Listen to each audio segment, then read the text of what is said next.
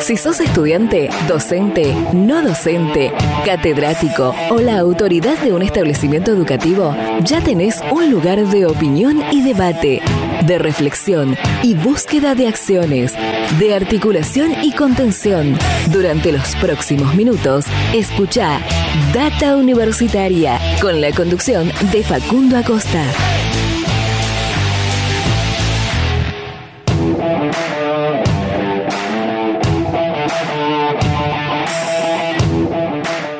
Hola, hola, hola, ¿qué tal? ¿Cómo les va? Bienvenidos y bienvenidas una semana más a este programa de universidades verdaderamente federal, independiente y objetivo. Este Data Universitaria Radio que está transitando su cuarto año consecutivo, su cuarta temporada al aire con este programa de universidades donde hablamos de educación, de ciencia, tecnología e innovación, de extensión, de vinculación, de investigaciones, de temas de la sociedad, de la política y de muchas otras cosas más a lo largo de esta horita de radio que tenemos para compartir con todas y todos ustedes y verdaderamente federal porque conectamos toda la República Argentina Argentina, desde Jujuy hasta Tierra del Fuego se emite este programa y como siempre agradecemos a cada una de las emisoras que eh, distribuye, que comparte este programa durante la semana y de esa manera nos permiten de alguna manera llegar a toda la comunidad universitaria de todo el país.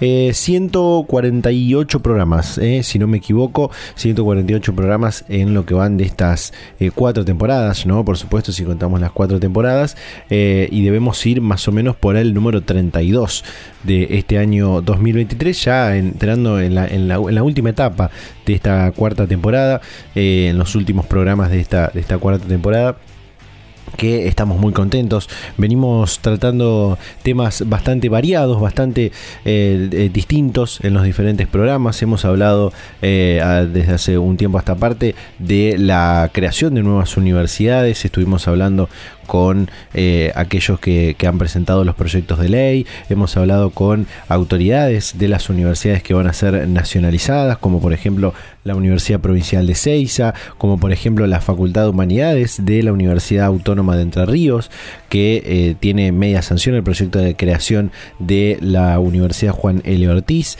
Eh, hemos hablado de varios otros proyectos de ley, muchos temas que tienen que ver con lo institucional y con lo político en este último año También eh, hemos eh, eh, propuesto, hemos contado un, análisis de las propuestas económicas de los diferentes candidatos a presidente. Eso lo hicimos hace un par de semanas atrás. Hablamos del presupuesto universitario con el presidente del CINI, rector de la Universidad de San Martín, Carlos Greco, hace algunas semanas atrás. Hablamos de los avances en los famosos siete puntos de la Universidad Argentina con el vice presidente del CINE, el rector de la Universidad de San Luis, Víctor Morinigo.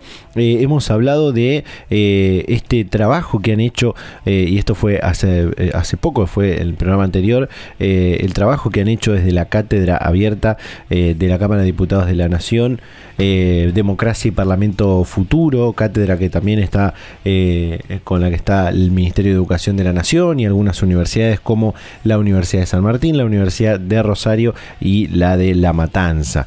estuvimos hablando de eso, de este material que hicieron sobre las universidades de la democracia, ¿no? aquellas universidades que eh, se crearon en democracia, pero en particular digo en democracia a, partir de, la, de esta nueva democracia ¿no? que cumplió 40 años hace poco, em, y en particular de las universidades del conurbano, ¿no? estas 16 universidades que eh, se crearon entre mediados de los 90 y eh, durante gran parte de, de principios de los 2000 que eh, como digo son, son 16 y eh, vaya si han dado eh, sus frutos y, hoy son universidades de, renombre como puede ser el caso de San Martín, de La Matanza y de otras eh, tantas universidades más. Em, hemos hablado de varias cosas en, estos, en estos últimos programas. Por supuesto que lo político y lo electoral está atravesado en esto de la universidad y de la educación por supuesto, porque bueno, hay dos modelos muy claros eh, en este, en lo que se va a disputar este 19 de noviembre. Y hemos hecho hace poco, eh, y que lo pueden por supuesto encontrar en nuestro sitio web, eh, un informe sobre qué proponen los dos candidatos que han quedado en estas elecciones, en este balotaje, qué proponen los candidatos en educación, ¿no? Y también un repaso de las propuestas de aquellos que han quedado afuera de este balotaje que va a el futuro de la Argentina. En un ratito vamos a estar comentando eh, las diferentes propuestas también, algo que vamos a ver en este debate del día 12 de noviembre. Eh, vamos a estar compartiendo en este programa, en un rato nada más, eh, un análisis de un analista político, valga la redundancia, del Observatorio Pulsar de la Universidad de Buenos Aires, de la UBA. Observatorio Pulsar que viene estudiando el fenómeno, viene estudiando el pulso justamente de la sociedad, el pulso de los argentinos argentinos y argentinas a partir de los debates presidenciales. Lo han hecho en 2019, eh, donde incluso han publicado un libro de cómo eh, los debates cambian la imagen de los candidatos eh, después, de, después de los debates y también cómo repercute las propuestas y, lo que se expone en estos debates hacia el voto de los argentinos y las argentinas en las elecciones presidenciales. Y lo propio hicieron este año 2023 con los dos debates que ya eh, se han celebrado, uno en Santiago del Estero y el otro en la Facultad de Derecho de la UBA. Y pueden encontrar, por supuesto, toda esa información en la página de Pulsar UBA, por supuesto. Vamos a estar hablando, en un vamos a estar compartiendo, mejor dicho, esto que pudimos hacer durante esta semana eh, con el analista político Lucas eh, Rafo del Observatorio Pulsar de la UBA, como decíamos, eh, con quien no solamente vamos a estar hablando de las investigaciones, los informes, las encuestas que hicieron en los debates anteriores, sino también un análisis propio de eh, este nuevo formato de debate que va a tener el balotage en nuestro país, similar a lo que han hecho otros países eh, que, hemos visto en, elecciones anteriores y que se va a estrenar en este caso en la, en la Argentina y que seguramente va a cambiar mucho la percepción de eh, los argentinos a la hora de ir a votar después de este encuentro que van a tener los candidatos.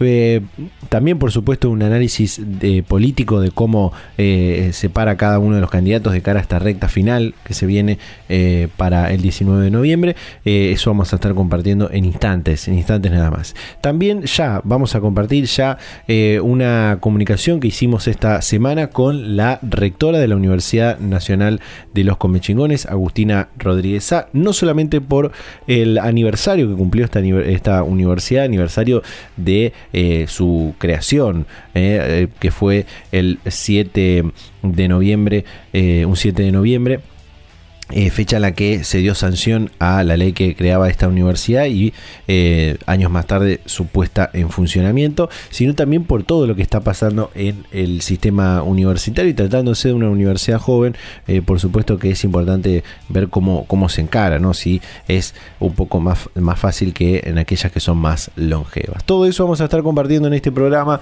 nos vamos a ir a un breve separador y ya vamos a la primera comunicación de este programa. Data Universitaria. Información, comentarios, entrevistas, investigaciones. Todo lo que te interesa saber del mundo universitario. Las 24 horas del día y en el momento que quieras. Visítanos en datauniversitaria.com.ar. La ley 26.998, eh, promulgada un 7 de noviembre del 2014, daba comienzo a eh, la creación de la Universidad Nacional de los Comechingones, que hace un par de días atrás cumplió, como decíamos, nueve años de vida y está cada vez eh, más cerca de sus 10 años. Una universidad que ha crecido mucho en este, en este tiempo, en estos, en este tiempo que, que, lleva allí en la Villa de Merlo, y hablamos nuevamente con la rectora Agustina Rodríguez para eh, repasar un poco todo este camino que ha recorrido esta universidad eh, bastante, bastante eh, joven, como decíamos, y también cómo se adaptan a toda esta revolución que está teniendo, a todas estas reformas que está teniendo el sistema universitario en este contexto. Compartimos. Sí, la verdad que primero es una alegría inmensa, ¿no? Eh, pasa el tiempo, no, no, nos damos cuenta los que estamos trabajando en el día a día que cuánto tiempo ha pasado.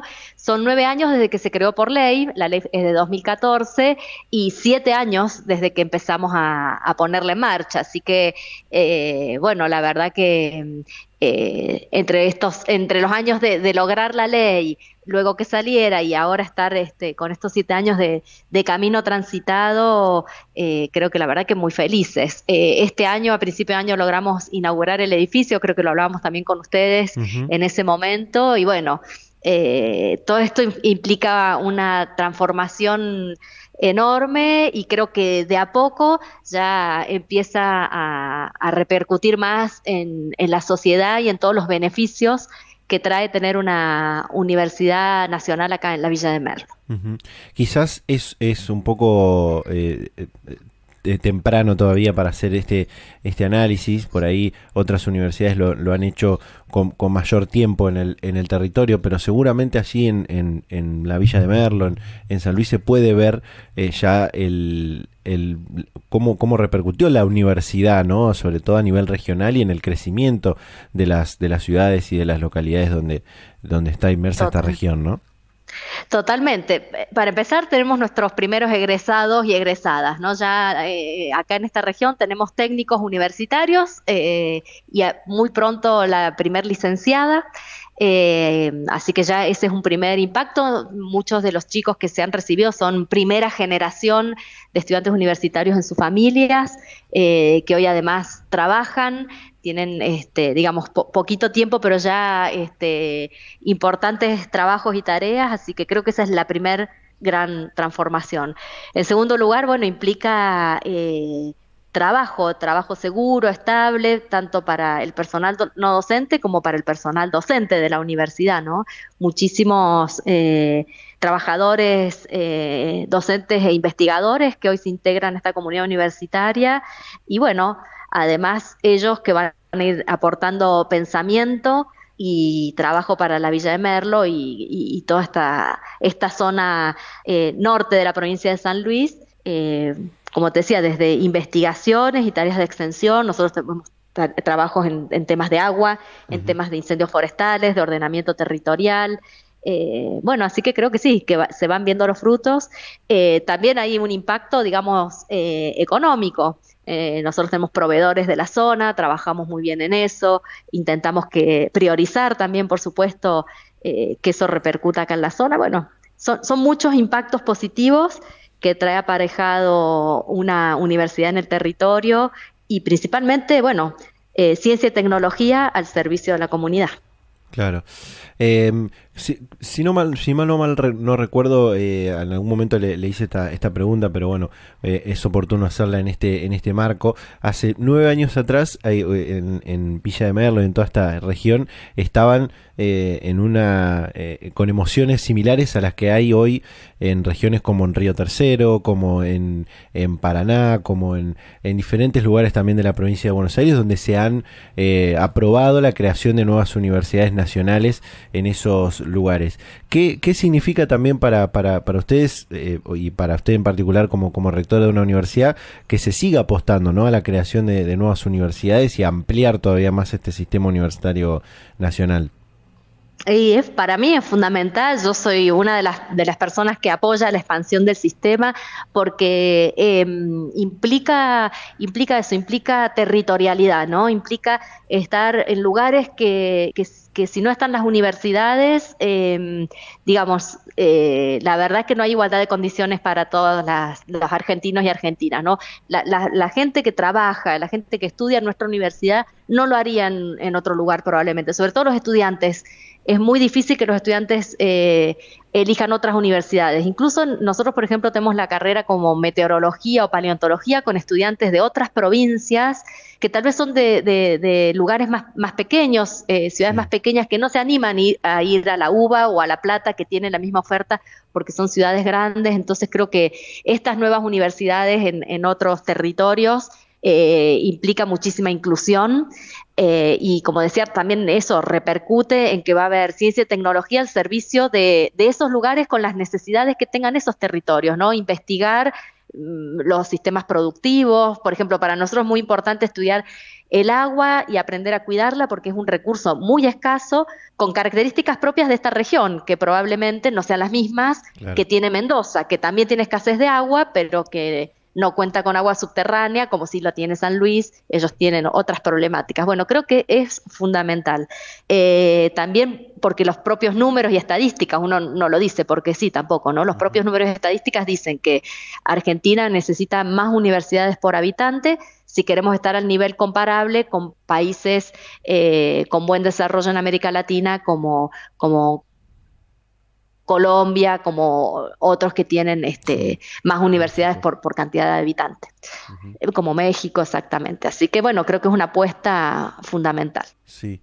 Em, quiero preguntarle, eh, y, atendiendo a esta, a esta última pregunta, a esta última eh, respuesta eh, por estos debates que, se han avanzado mucho en este año y en, lo último que en el último tramo del año pasado esto de los, famosos siete puntos o las siete claves los siete pilares de la nueva universidad argentina y entre ellos estos últimos avances que ha habido con respecto al sistema de créditos con respecto al, este sinceramiento que se ha planteado incluso de, la duración real de las carreras uno se animaría a pensar de que en las universidades que son un poco más nuevas, que hace poco que, tienen sus carreras o que están teniendo sus primeros graduados, es más fácil ¿no? llevar adelante estos eh, debates y estos, sobre todo estos avances para cambiar el desarrollo de la universidad.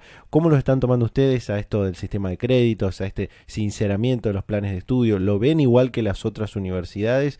O, como decía, por ser más jóvenes, eh, tienen más, capacidad de adaptarse a todo esto, ¿no? Y creo que en algún punto tenemos como un margen de flexibilidad así.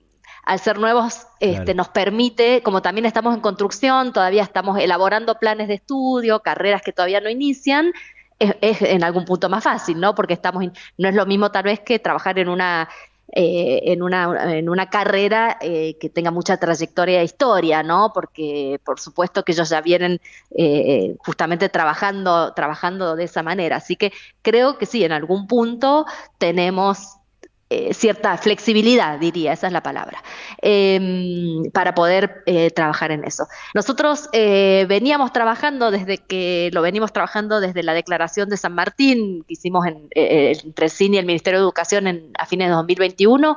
Es un tema que venimos trabajando en la, en la universidad, sobre todo con, con las autoridades de la universidad este, para poder ir implementando, eh, bueno, tanto la curricularización de la extensión, eh, estuvimos trabajando con, el tema de la carrera del investigador universitario Prinuar y ahora esperando que prontamente seguramente saldrán las resoluciones del ministerio con el tema de los créditos y, y todas estas otras cuestiones de las cargas máximas y mínimas.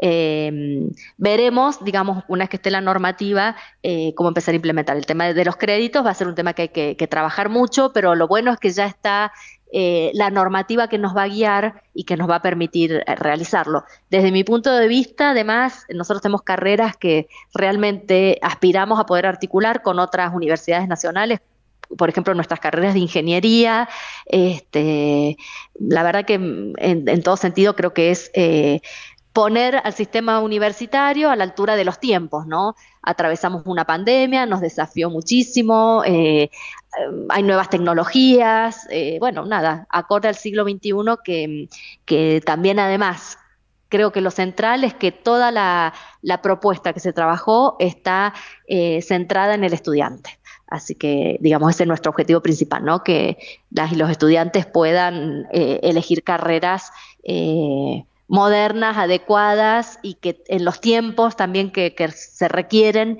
que se puedan estar egresando a tiempo y bueno, esta tendencia mundial, ¿no? De que la educación superior en definitiva es para toda la vida y que pueda haber programas de actualización, de posgrados, eh, que estén a la altura de que los chicos después se puedan ir perfeccionando y especializando en lo que, en lo que digamos, eh, ellos elijan.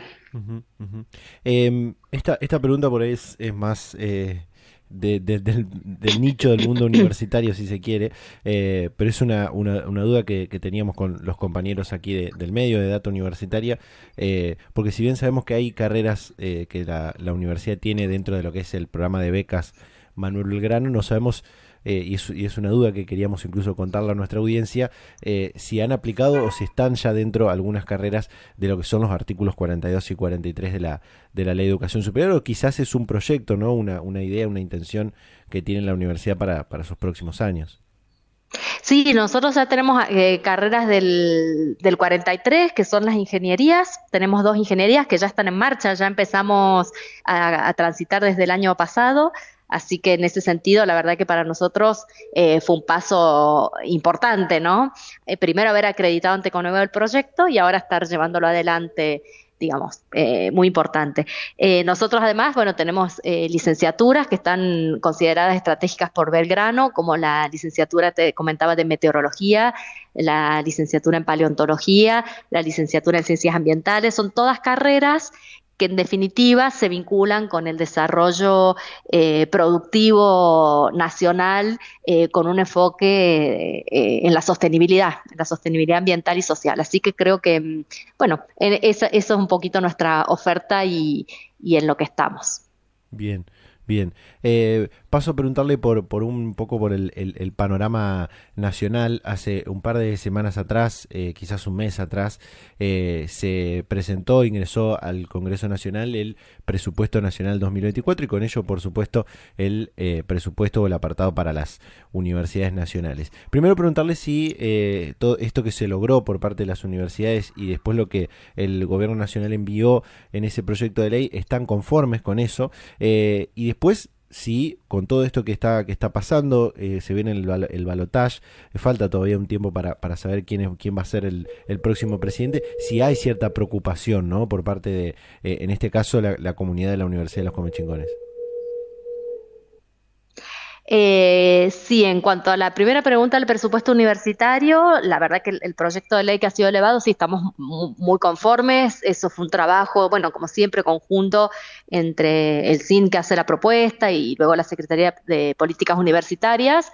Eh, y bueno, y desde el Ministerio de Educación, que hay un fuerte respaldo al sistema universitario, eh, donde también además incorpora en el presupuesto cuestiones como investigación y extensión, eh, ya dentro del mismo presupuesto nacional, eh, que para nosotros implica, digamos, ya una, una garantía de esas temáticas, y bueno, lo que le corresponde a cada universidad, que entiendo que en general ha sido muy este, equitativo. Así que en ese sentido es un, muy buen proyecto de ley, espero que digamos, la expectativa de todos que, podamos tener ley de presupuesto este año, en un contexto muy complicado. Eh, y digamos, eh, como ya referido a la segunda consulta, eh, sí, con una preocupación grande en, esta, en este punto. nosotros ahí hemos tenido dos manifestaciones desde el CIN, eh, por un lado, una, declaración luego del plenario de Rosario, extraordinario, y la declaración de San Luis. Eh, en apoyo y en defensa de la educación en general y de, eh, la educación pública y gratuita, en particular para el sistema de educación superior. Así que concebimos, por supuesto, a la educación como un, como un derecho humano eh, a la educación superior como un derecho humano y desde ahí es que el Estado eh, debe garantizarlo. Así que bueno, trabajando fuertemente eh, para que todo esto, digamos, este modelo actual en el que estamos viviendo pueda continuar. Bien, excelente. por último, hace también una semana atrás, más o menos, o un 10 días atrás, eh, se conmemoraron los 40 años de, democracia, o lo que yo digo, el, el, principio del cumpleaños de la, de la democracia argentina.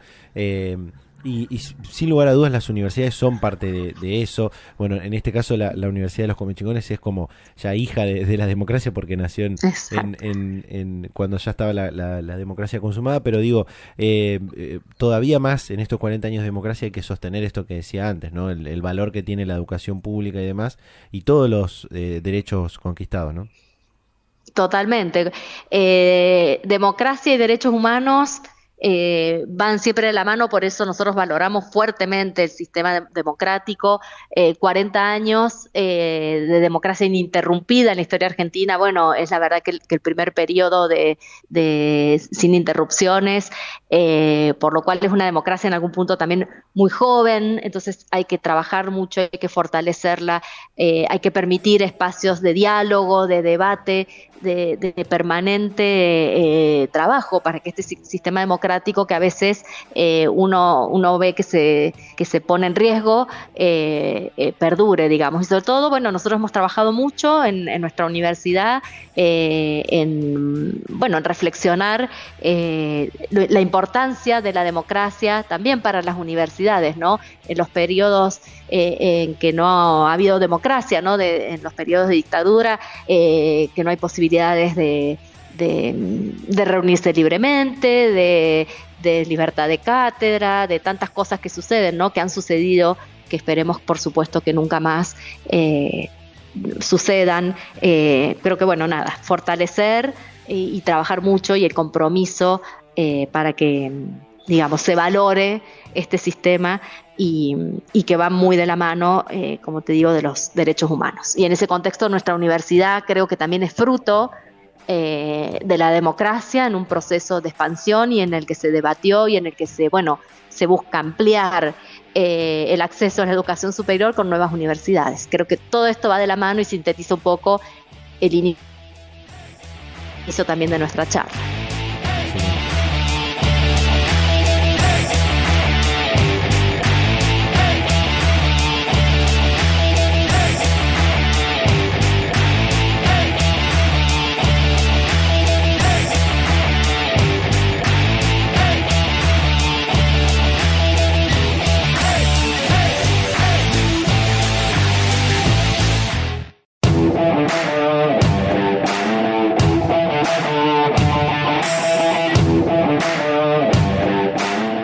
Ya estamos de vuelta con más Data Universitaria Radio. Este programa de universidad es verdaderamente federal, independiente y objetivo.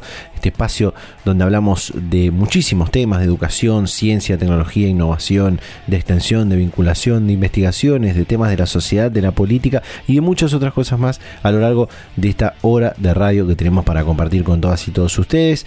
Recuerden seguirnos en las redes sociales, arroba Data Universitaria en Facebook, en Instagram, arroba DT Universitaria en Twitter y en el ahora renovado sitio web datauniversitaria.com.ar que pronto estaremos presentando, por supuesto.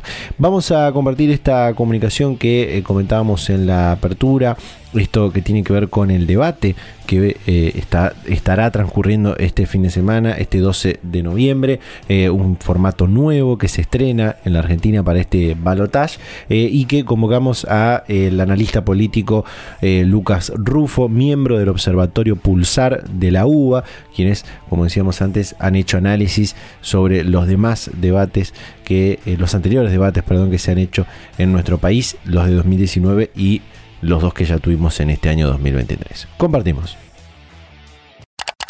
Efectivamente, desde el Observatorio Pulsar de la UBA surgió allá en 2019 con el objetivo de, somos un observatorio que lo que busca es medir el pulso de la opinión pública y en general, digamos, ¿no? Pero eh, básicamente nuestro, nuestro corazón está en el estudio de los debates presidenciales, que es lo que nos unió allá en 2019. Nosotros realizamos ya un estudio donde, bueno, lo que buscamos básicamente es medir el impacto de los debates presidenciales en la, opinión pública. A partir de ese estudio, que tuvo una serie de conclusiones, logramos publicar un libro recién este año, eh, justamente resumiendo las conclusiones de, ese estudio y desarrollándolo profundamente.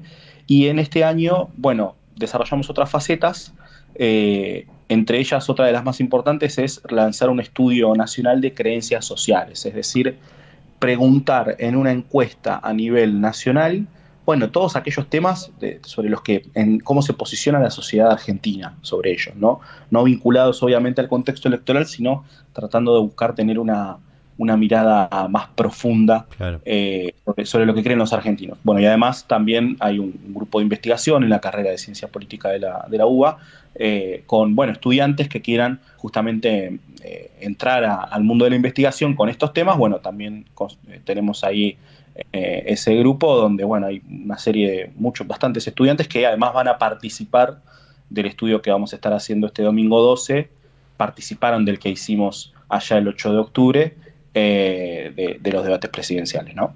Bien, bien.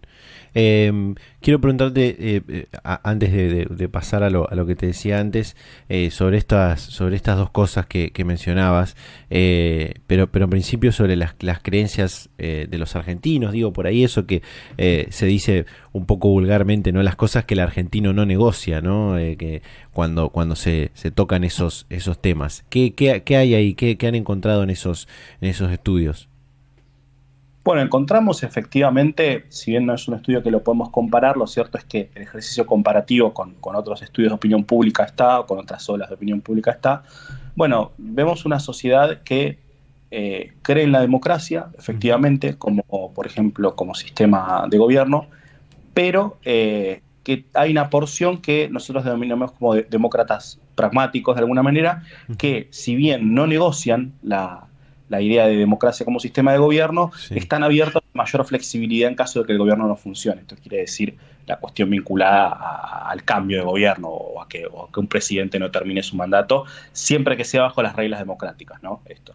Eh, y después, bueno, uno de los hallazgos más importantes para mí, la verdad es que hay varios, y, me gustaría hacerte llegar el informe, los informes que lanzamos, porque los lanzamos en tres, en tres etapas porque eran muy extensos pero básicamente también algo que me pareció importante es esta cuestión vinculada a eh, la defensa, aún en, la, en, un contexto donde una gran mayoría considera que, tienen que hacerse eh, recortes eh, de alguna manera en, el gasto público, lo cierto es que todavía la sociedad argentina no negocia la salud y la educación como públicas. ¿no? Más que nada lo que nos dicen es bueno, que el recorte se concentre en, aquellos gastos de la política. Y eso es algo bastante transversal independientemente del tipo de votante. Tenés mayores o menores variantes, pero, pero eso existe. Me, quedo con esos dos hallazgos realmente, realmente importantes. Hay muchísimos más, la verdad es que es un estudio muy extenso que lo lanzamos en, tres partes con bueno, múltiples dimensiones, o sea, también en la cuestión vinculada a los derechos individuales, eh, la cuestión vinculada al posicionamiento económico, la Argentina eh, en el mundo, y bueno, también salud, educación, democracia, etcétera. Pero bueno, variables que de alguna manera eh, definen un poco al argentino o definen el contexto actual de la sociedad argentina, ¿no? Porque las posiciones se van moviendo. Eh, y es un estudio que vamos a también realizar el año que viene, como para establecer también ya empezar a, a armar una línea comparativa, ¿no? Para ver más una evolución. Bien, Bien. Em, y, en lo que respecta a los, a los debates presidenciales, sin, sin por ahí ir a lo, a lo específico de, estos, de estos dos que ya vivimos en, en 2023 y los, que, eh, los dos que se hicieron en 2019, digo, en, en esto de, de estudiar el, el, el, pulso de la, de la sociedad argentina, digo, está esta pregunta de si los debates presidenciales funcionan o no para cambiar un poco el voto o, incluso para fortalecerlo aún más, ¿no? La, gente, la, decisión de la gente, ¿no? ¿Qué, han podido eh, encontrar allí? Bueno, en definitiva, la cuestión de cambiar o no el voto, nosotros en el estudio de 2019 nos daba que la variación era realmente marginal en términos de, del contexto. Si bien lo que nosotros hacemos es más bien un estudio cual y cuantitativo, ¿no? Em, lo cierto es que los, los debates refuerzan eh, creencias entre aquellos que ya están convencidos y en aquellos que tienen un posicionamiento más, blando, bueno, ahí es donde me parece que se concentra la posibilidad del cambio de voto. En el 2019, claro, vos tenías una elección muy polarizada, con, posicionamientos muy definidos, y en esa comparación la posibilidad de cambio de voto, cuando nosotros le preguntábamos a los asistentes al estudio, era bastante marginal. Lo que nos pasó en este primer estudio es que eh, al ser un margen mucho más pequeño, esa posibilidad de, cambio de votos, si bien es un número pequeño, tomaba mayor relevancia porque la elección está reñida.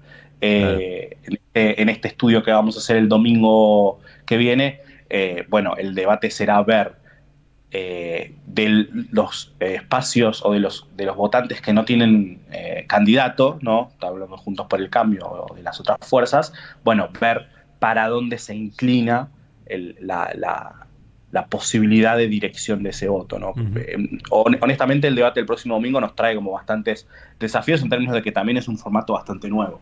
Claro, claro, yo, voy a preguntarte por, por esto de, del formato y más más del lado de, analista político que desde lo que lo que se hace en el observatorio pero eh, hay una hay una teoría de que los de, el, debate e incluso lo han he visto eh, entrevistas e informes que han hecho eh, otros integrantes del observatorio de que el debate también funciona para aquellos candidatos que por ahí no son tan conocidos o por lo menos de forma nacional el debate funciona como una cierta eh, un cierto trampolín ¿no? al, conocimiento y después se ve en la, en la elección eh, esto esto cómo, cómo qué, cuál es el fenómeno a través de a través de esto bueno, es, eh, te diría que lo que mencionás es uno de los principales aportes que hacen los debates. ¿no? Los debates presidenciales nivelan la cancha de alguna manera. Claro. tanto el debate de 2019 como los debates que tuvimos en este año y el que vamos a tener ahora tiene un nivel de rating altísimo, comparable a mega eventos del estilo Boca River, Boca River realmente, o eh, también, bueno, aquellos niveles de rating viejos de, telenovelas, ¿no? En, momentos donde no había tanta competencia en televisión abierta. Em, entonces, hablamos de cuarenta y pico de puntos de rating, 50 puntos de rating, niveles enormes. Entonces, eso les da a los candidatos más pequeños o aquellos candidatos que no tienen tanta visibilidad una plataforma para la cual darse a conocer. Eh, y lo que se termina generando también es eso, es como la población general no los conoce tanto, eh, también generan más simpatía en términos de que hay una evaluación mejor o peor sobre lo que dicen, mientras que en los candidatos más conocidos vos lo que tenés es un prejuicio muy... Eh, ya, muy consolidado, es decir, es muy poco probable que aquellos votantes que, son del, que eran de la libertad avanza o que eran de Juntos por el Cambio cambiaran su opinión sobre Massa, que los de eh, Unión por la Patria cambiaran su opinión sobre Patricia Bullrich o sobre Milley, porque ya tienen un nivel de, negatividad consolidado.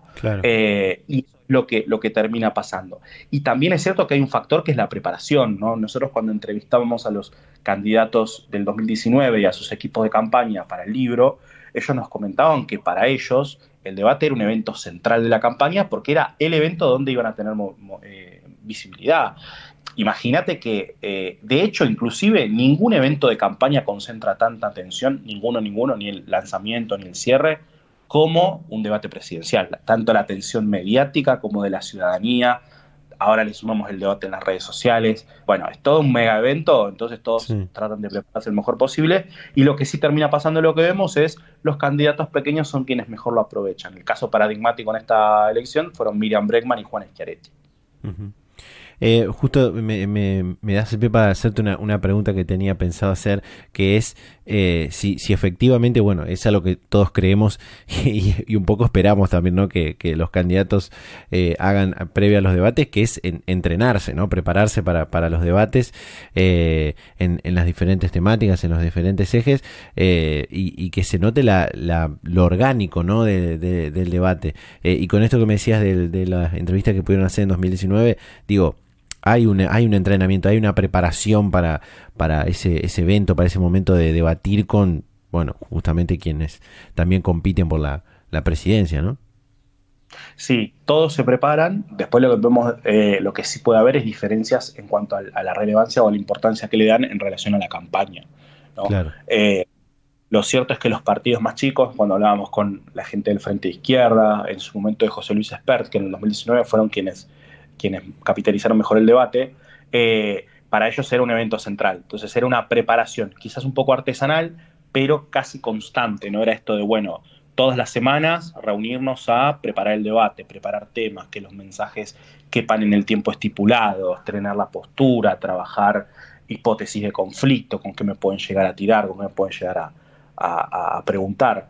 Eh, en el caso de los candidatos más grandes, bueno, es normal que sean un poco más conservadores con respecto a los debates, porque de lo que se trata, y sobre todo del candidato que va primero, es de pasarlo sin sobresaltos. ¿no? Tratar de que no haya errores. Entonces también se trabaja mucho esa parte.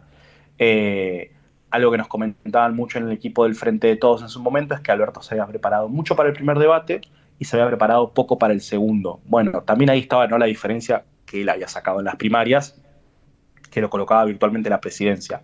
Ahí quizás el candidato opositor era el que era más conservador de todos porque era el que tenía, como se dice en Fórmula 1, la pole, digamos, ¿no? el, primer lugar. Eh, y en el caso de Mauricio Macri estaba obligado, por la diferencia por la que había perdido las pasos, a salir a buscar el debate, entonces tenía que tener una postura más agresiva y le fue mejor en el segundo debate, porque lo que, lo que nos comentaban ahí en los equipos de Juntos por el Cambio era, en el primer debate buscamos que tuviese una imagen más presidencial, más de estadista, y eso evidentemente no había funcionado porque había estado como muy quedado. Entonces en el segundo debate tuvo que buscarlo y ahí con un poco más agresivo fue como, como que le fue mejor. Todos lo preparan, lo preparan con diversa intensidad eh, y con diversa disciplina, ¿viste? Ahí depende mucho del candidato y de los equipos, pero sí, todos se preparan. Y, eso también nos da la pauta un poco de que si bien muchos te dicen, no, bueno, el debate no cambia el voto, el debate no define, el debate nada, todos se terminan preparando para el evento. Entonces, en definitiva, sí es importante. Claro. Eh, esto te, lo pregunto más desde, el, análisis político que, sé que haces, porque bueno, hemos visto eh, notas y demás que, has hecho. Eh, ¿Es más difícil ir al debate presidencial para el candidato oficialista o, planteado al revés, es más fácil para los que son opositores ir al debate presidencial? ¿Cómo, ¿Cómo lo ves a eso? En mi impresión, sí, es más difícil si sos el oficialismo, sobre todo si estás en un contexto complicado. Eh, si bien creo que Sergio Massa está tratando de, trabajar ¿no? esa, disociación entre el ministro de Economía y, bueno, la posibilidad de ser presidente a futuro, eh, sí. es cierto que para el oficialismo en general es más difícil, sobre todo porque no tenés muchas eh, instancias para discutir con un presidente, te diría, sobre todo en, América Latina o con un candidato a presidente oficialista. Hmm. Entonces ahí eh, de lo que se trata es de, siempre los oficialismos tratan de tener una postura un poco más conservadora en los debates, esto quiere decir tratar de ir a no perder demasiadas plumas, ¿no? a no cometer errores. Y que eso pase para un oficialista, bueno, suele ser ventajoso. Te pongo el ejemplo del debate de la capital, por ejemplo. ¿no? El debate de la capital que eh, hace un tiempo, bueno, Jorge Macri lo que necesitaba era que el debate pasara y que a él no, no tuviese momentos donde se lo viera en desventaja. Eh, por la ventaja que él tenía como, como candidato, ¿no? Eh, te diría que es también el que va como favorito, al que le conviene que el debate pase más rápido. Te diría que después de las PASO, el que tenía más para perder en el, en el debate era Javier Milei, por ejemplo. entonces te diría, no sé si el oficialista la tiene más difícil, pero para el que va primero también. Bien. Para los opositores claramente es más fácil porque vos exponés, ¿no? Obviamente, las fallas de lo que vos veas, sobre todo en contextos donde va todo mal. Ahora, también es cierto que hay diferentes grados de ventaja. Una cosa es para Juntos por el Cambio, que ya estuvo en el gobierno, y otra cosa es para aquellos partidos que nunca gobernaron. Entonces ahí claramente vos te podés mover con mucha más soltura. También ese es uno de los factores que ayudan a que los candidatos pequeños sean más vistosos, porque también ponen menos en riesgo, ¿no? Claro, claro. Eh, quiero preguntarte ahora ya por entrando en lo que es esto que, va a pasar el domingo, este eh, tercer y último debate ya de cara al, al balotage eh, y este cambio de formato ¿no? que, se le va a dar, un poco quizás también eh, por lo, positivo que tuvieron las preguntas cruzadas que hemos visto en los, en los debates anteriores y este viendo al candidato como más orgánico, más natural. digo, ¿qué, ¿qué, se puede esperar de este, de este nuevo formato que va, va, va a estrenar se va a estrenar en el debate del balotaje? Bueno, en definitiva, ahí lo que es importante es como lo, que vos decías, la, movilidad que va a tener el debate. Cuando nosotros en el estudio les, preguntamos, una de las partes fundamentales es preguntarle a los, a los asistentes qué les pareció el formato del debate, qué, cambiarían, harían. Siempre nos piden un formato de debate más abierto, donde los candidatos se los vea de manera un poco más natural y genuina y menos, guionados. Eh, menos guionados.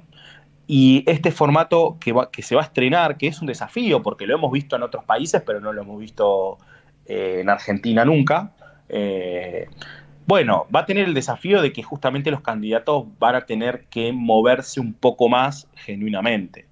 Va a haber más intercambios, probablemente, va a haber más interrupciones. Hay que ver cómo se administra eso, si eso termina generando más ruido o más rechazo porque se arman discusiones, digamos, no, reguladas, o bien favorece a dirimir, bueno, qué candidato e, es, mejor en la, en la, retórica. Va a haber muchos más temas también. Eh, y bueno, hay que ver también cómo funciona el que no van a tener anotaciones. Pensemos siempre que toda regla tiene, no digo que tiene una intencionalidad, porque igualmente se negocia esto, ¿no? Pero el formato incide en el desempeño del debate, ¿no? Lo mismo tener para anotar o, tener papeles que, que tenerlos, no es lo mismo si es más rígido que si es más movido, si hay intercambios o cruces o interpelaciones o no las hay. Bueno, eso me parece, me parece interesante.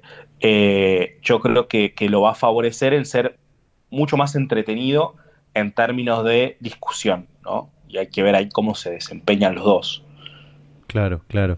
Eh, decías esto de, del, bueno, de que hubo otros eh, debates eh, eh que, que, tuvieron este formato. Bueno, el más cercano es el, último debate que han tenido los candidatos a presidente en Brasil. digo, ¿cómo, ¿cómo cambió ahí la, imagen de, los candidatos después de, de, de ese formato de, debate, como más abierto, más libre, de más interpelación entre cada uno?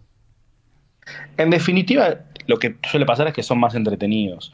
No, no una investigación en Brasil como para decirte en detalle eh, esto fue lo que cambió o esto no fue lo que cambió, uh -huh. pero sí eh, me parece que termina primando ahí qué tipo de, de, de, imagen tienen. Si bien el, no recuerdo los intercambios de Lula y Bolsonaro momentos de gran tensión, sino más bien algunos intercambios de chicana, algunos sobre todo vinculados al tema de, de la situación de Lula que había estado en la cárcel de, de Bolsonaro, pero me parece que acá tenemos dos candidatos diferentes. Eh, a Milei nunca lo hemos visto, o lo hemos visto quizás en, en debates así eh, liberados, y, y, y, y, es una gran incógnita saber cómo va a actuar y qué va a provocar no solo en sus votantes, sino en aquellos votantes de los que necesita el voto.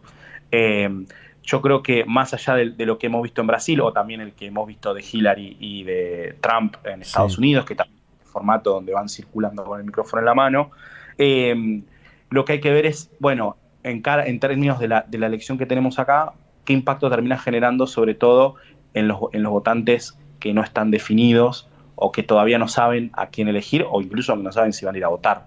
Me parece que esa parte del formato va a ser clave para eso, porque bueno, también hay una cuestión de, de que más allá del candidato que nos gusta, mostrarse presidencial en los debates siempre es un activo. Uh -huh. eh, creo que este formato eh, sobre todo el momento de, apertura de discusión, bueno, se corre un poco de ese, lugar y hay que ver también cómo se desenvuelven ahí. Claro. Claro. Eh, Lucas, para, terminar eh, y, preguntarte un poco por, bueno, también seguramente van a estar publicando próximamente un informe de, este debate del balotage, pero digo, en los, en los debates anteriores de, de, este año hicieron una, un estudio de, de, desmotivados o gente que por ahí no indecisa, pero me gustó la, la, la, palabra de desmotivados por ahí para en, en, el voto. ¿cómo, ¿Cómo va a cambiar, cómo va a, a ir eh, mejorando quizás la motivación de, de, esa, de esos votantes, quizás desmotivados incluso de las fuerzas que quedaron afuera del balotaje, ¿no? Eh, eh, después de, de esta último, este sprint final que queda de cara al 19 de noviembre, ¿no? Bueno, nosotros vamos a replicar el estudio con los mismos grupos. Nosotros habíamos armado cuatro grupos que eran, obviamente, Unión por la Patria, La Libertad Avanza, eh, Juntos por el Cambio y los famosos desmotivados, que eran los que habían votado en blanco y no habían ido a votar. En este estudio lo que vamos a hacer es incorporar a los votantes de Bregman y de Schiaretti a ese grupo, ¿sí? Eh, eh, y bueno, en realidad vamos a estar prestando atención, si bien no son desmotivados, quizás tampoco sé si son huérfanos los de Juntos por el Cambio, pero vamos a estar monitoreando especialmente a, esos grupos. Eh, sobre todo ver qué impacto tienen eh, las frases y lo que van diciendo, eh, cuáles son los picos de positividad y de negatividad en esos dos grupos de votantes. ¿no? Además, los de Juntos por el Cambio, al igual que en el primer estudio, los vamos a tener segmentados por, por edad. ¿no? O sea, va a haber tres grupos de votantes de Juntos por el Cambio eh, va a haber un grupo de votantes concentrado ¿no? de todas las edades, de todas las opciones eh, restantes, también porque hemos tenido en cuenta el, el peso electoral ¿no? que tienen cada uno de los segmentos para conformar los grupos. Excelente. Y ahí habrá que ver qué, qué es lo que sucede, pero nuestra expectativa es ver cómo impacta el formato y sobre todo lo que dicen en, estos, en estos dos grupos de votantes que son los que de alguna manera están huérfanos en esta elección, no tienen candidato. Lo que pasaba por ahí en, la, en el estudio pasado es que todos tenían de alguna manera su candidato, sobre todo los Juntos por el Cambio, y eso por ahí cambiaba algunas eh, motivaciones o, algunas elecciones o algunas percepciones. Bueno, en este caso vamos a tener una gran parte de los asistentes al estudio que van a ir a ver un debate donde su candidato no está y eso es algo realmente nuevo. De hecho, no sé mucho qué va a pasar, hmm. eh, porque todos estamos bastante expectantes con eso de, ser la primera vez que tenemos un estudio de balotage con este formato y con eh, un escenario de tercios, pero bueno, con un balotaje donde hay un tercio del electorado que, no, no, ha definido, por lo menos no sabemos, más allá de lo que dicen las encuestas, efectivamente qué es lo que, lo que le va lo que van a votar y qué es la percepción que ellos tienen sobre, sobre los dos candidatos.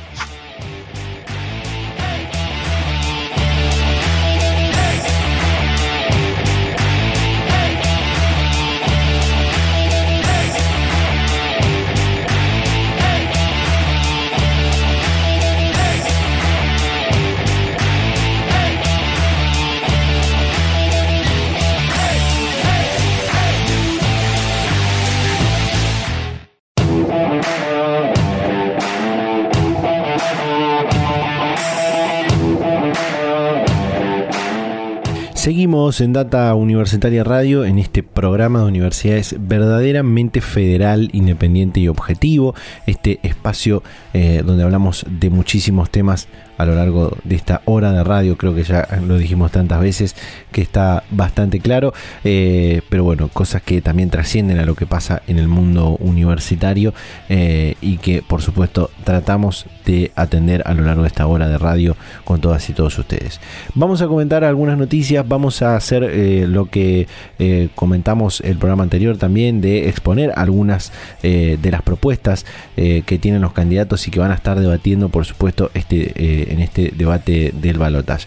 En principio, una noticia muy eh, importante e interesante es que se le dio dictamen favorable a eh, el proyecto de la nueva ley de financiamiento eh, educativo. Recordemos esta ley que pretende destinar de acá al 2030 un 8% del PBI como mínimo a el sistema educativo en todos sus niveles y que eh, fue presentado por eh, el eh, oficialismo hace algunos meses atrás y que bueno pueden recordar y pueden volver a escuchar la comunicación que hicimos con la diputada nacional Blanca Osuna que nos contó todo acerca de este de este proyecto que como decíamos tuvo dictamen favorable esta última semana Em, seguramente eh, eh, estaremos eh, ahí a pocos días o estaremos transcurriendo seguramente lo que tiene que ver con el debate, el debate en el que se van a estar discutiendo varios temas.